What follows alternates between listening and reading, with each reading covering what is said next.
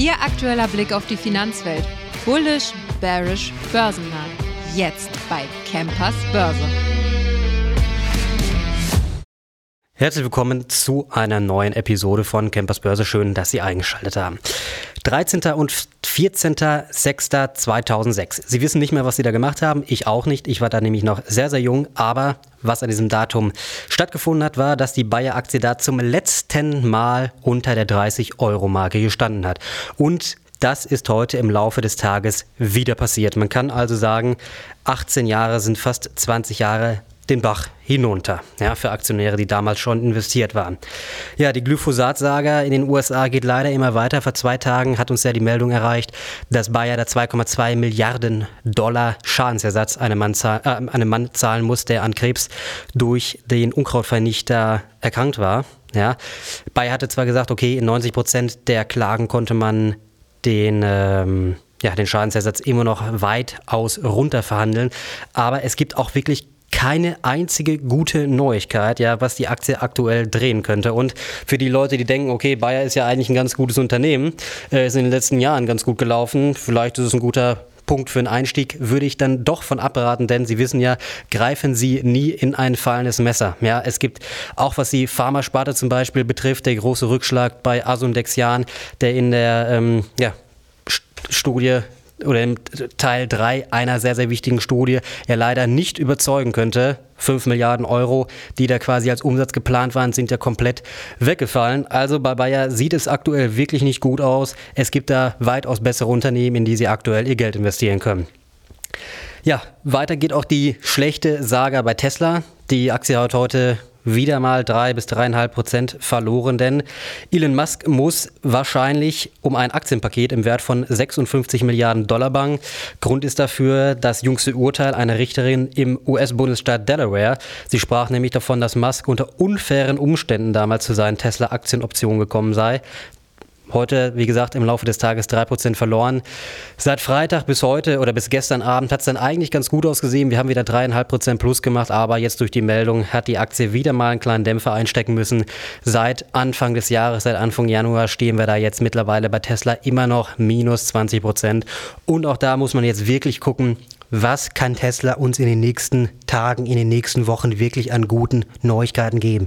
Ich würde mich freuen, wenn wir mal ein bisschen hören zum neuen Modell Redwood, was ja dann Mitte 2025 voraussichtlich äh, produziert werden soll. Aber wie gesagt, aktuell bei Tesla gibt es auch nichts, was die Aktie gerade wirklich gut drehen könnte. Quartalzahlen Boeing Novartis, wir haben Pfizer bekommen, die waren soweit auch gar nicht mal so schlecht und äh, heute Abend ist natürlich ganz wichtig um 20 Uhr der Zinsentscheid der Federal Reserve aus den USA, auch wenn es da quasi zu 98 Prozent steht, dass der Zins sich natürlich nicht ändern wird. Das wissen wir, das ist auch nicht schlimm, das ist eingepreist im Markt, aber es ist sehr interessant, was unser aller guter Freund Jerome Powell nochmal in seiner Rede sozusagen hat, wie die Zinspolitik vielleicht in den nächsten Monaten ausfallen könnte. So, Sarina, schön, dass du da bist heute. Ja, hallo Erik. Wir haben beim letzten Mal so ein bisschen über Zalando gesprochen. Das lassen wir heute dann doch mal weg, nachdem die Aktie ja wirklich nicht allzu gut aussieht. Mhm. Aber wir haben einen neuen Kracher in der Luxusmodebranche und zwar LVMH hatten wir drüber gesprochen. Ähm, wir haben jetzt nach den Zahlen echt einen Gap charttechnisch aufgerissen, sieht echt gut aus. Wir sind ungefähr so bei 770, 775 taxiert die Aktie gerade. Was sagst du, wie haben die Quartalzahlen ausgesehen? Also die Quartalszahlen waren super. LVMH hat, hat jetzt das zweite Rekordjahr in Folge gemacht und der Umsatz, der wuchs im vierten Quartal um 13 Prozent auf einen neuen Rekordwert von 86,2 Milliarden Euro, übertraf damit auch die Analystenerwartungen leicht und der operative Gewinn, der kletterte um 8 Prozent auf 22,8 Milliarden Euro. Die Marge war damit auch entsprechend hoch, wie im Vorjahr bei rund 29 Prozent. Und unter dem Strich verdiente LVMH 15,17 Milliarden Euro, auch wieder 8 Prozent mehr als ein Jahr zuvor. Genau, und die wichtigste Sparte war wie immer das Geschäft mit Mode- und Lederwaren. Daran natürlich allen voran die Marke Louis Vuitton. Da weiß man jetzt nicht genau, wie viel Louis Vuitton dazu beigetragen hat, weil die einzelnen Marken kommuniziert der Konzern immer nicht. Aber die ganze Sparte hat ungefähr den halben Konzernumsatz ausgemacht. Knapp 42,2 Milliarden Euro. Das war auch wieder ein Wachstum von 14 Prozent. Das ist natürlich besonders äh, beachtlich, weil jetzt im dritten Quartal die Sparte eben so enttäuscht hat. Da war das, das Wachstum nur 9 Prozent. Deswegen sieht man da jetzt wieder große Hoffnung. Ja, Louis Vuitton ähm, hat jetzt auch in diesem Jahr eine aufsehenserregende Show gemacht mit Pharrell Williams, mit dem neuen Kreativdirektor. Mhm. Ähm, der feierte das, das sein Debüt im Juni. Und die hat natürlich eine riesen Fangemeinde, die er mit sich bringt, weil er eigentlich Musiker ist. Also man kennt ihn ja gar nicht so jetzt aus dem Modebereich, obwohl er eigentlich vorher auch schon äh, viel als Modedesigner für äh, Louis Vuitton gemacht hat, auch schon mit Karl Lagerfeld zusammengearbeitet hat. Aber ähm, das hatten jetzt viele Anleger auch einfach gar nicht so auf, auf dem Schirm. Und er hat jetzt auch noch eine zweite Show Ende des Jahres gemacht, die war in Hongkong.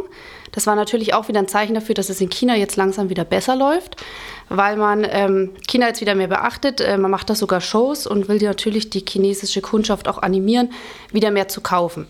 Und wenn man jetzt auf die Zahlen schaut, dann ist das LVMH eigentlich auch gut gelungen. Also der chinesische Umsatz, der wuchs jetzt wieder um 30 Prozent. Vor allem auch, weil die chinesischen Konsumenten wieder im Inland direkt gekauft haben, also auch nicht mehr so weit im Ausland. Und wenn man den chinesischen Luxusmarkt betrachtet, dann sehen die Chancen eigentlich auch recht gut aus. Also es gibt wieder neue Studien von Bain Company zum Beispiel, die eben prognostizieren, dass der chinesische Markt für Luxusgüter im Jahr 2023 etwa 12 Prozent zulegt und dann so rund ein Viertel am weltweiten gesamten Luxusmarkt ähm, ausmacht, also am Umsatz. Und bis 2030 äh, soll dann der Umsatz sogar schon 35 bis 40 Prozent am weltweiten Luxusumsatzmarkt eben ausmachen. Und das ist natürlich schon äh, wieder, kann man sagen, okay, China erholt sich ähm, ist jetzt keine Baustelle mehr für die Luxusbranche. Ja, man muss ja auch sagen, China gerade für Luxus einer der oder der wichtigste genau, Markt weltweit. Ja, ne? Genau. Genau. Äh, dann bei Louis Vuitton, wir, es sieht charttechnisch aus gut aus. Wir haben, wie gesagt, wir haben jetzt nach den Zahlen ein gutes Gap aufgerissen, sind jetzt auch über die 200-Tage-Linie, mhm. auch charttechnisch drüber gestiegen. Dann geht es ja eigentlich, wir sind ja jetzt nicht mehr, gut, wir sind noch ein Stück entfernt vom Allzeithoch natürlich, aber ich sag mal so, hm, langsam sind die Vorzeichen ja. ja. echt gut, dass wir das ja bald wieder erreichen könnten, oder? Könnten wir durchaus wieder erreichen, vor allem weil es 2024 auch recht gut weitergehen soll, wenn man jetzt den Ausblick äh, anschaut von LVMH. Also die Dividende erhöht sich jetzt auch von 12 auf 13 Euro und der CEO Bernhard Arnold ist eben sehr zuversichtlich, dass 2024 sogar noch besser werden könnte als 2023.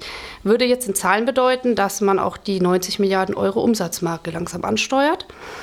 Und ähm, von diesem äh, achtprozentigen Wachstum, äh, was wir jetzt hatten, ist er auch begeistert. Also er sagt so, 8 bis 10 Prozent Wachstum ist für ihn perfekt. Mhm. Und es muss eigentlich gar nicht schneller gehen. Man sollte den Fokus jetzt mehr darauf legen, dass eben die einzelnen Marken gestärkt werden und er will jetzt auch keine Preiserhöhungen mehr durchführen. Ja, einzelne Marken haben wir bei LVMH ja eine ganze Menge. Genau. Man äh, kommt ja auch, sag ich mal so, durch, durch, diese Phase der Inflation kommt man ja gut durch, weil man natürlich auch extrem breit aufgestellt ist. Hm, ne, das ist genau. natürlich auch ein guter Vorteil.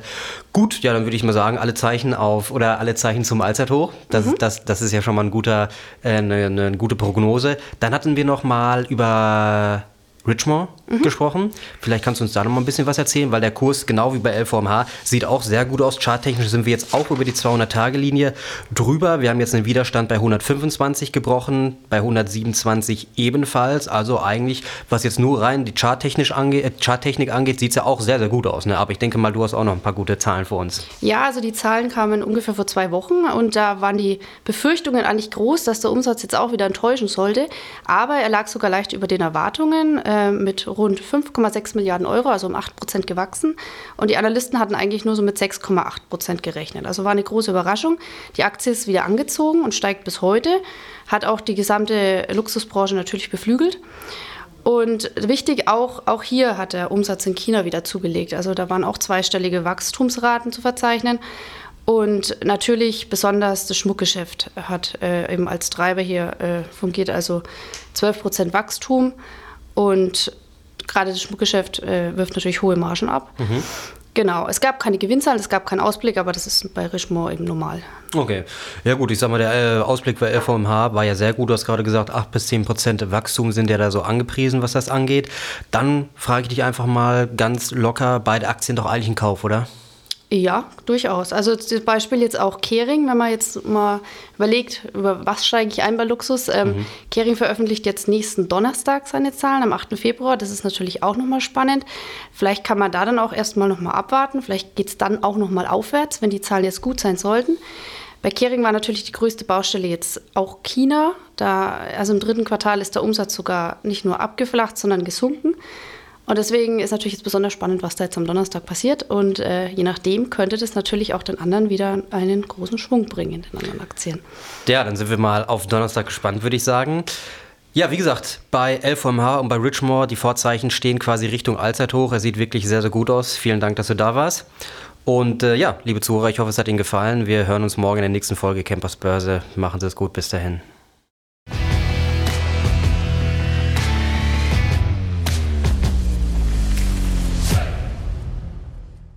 Die im Podcast besprochenen Aktien und Fonds stellen keine spezifischen Kauf- oder Anlageempfehlungen dar.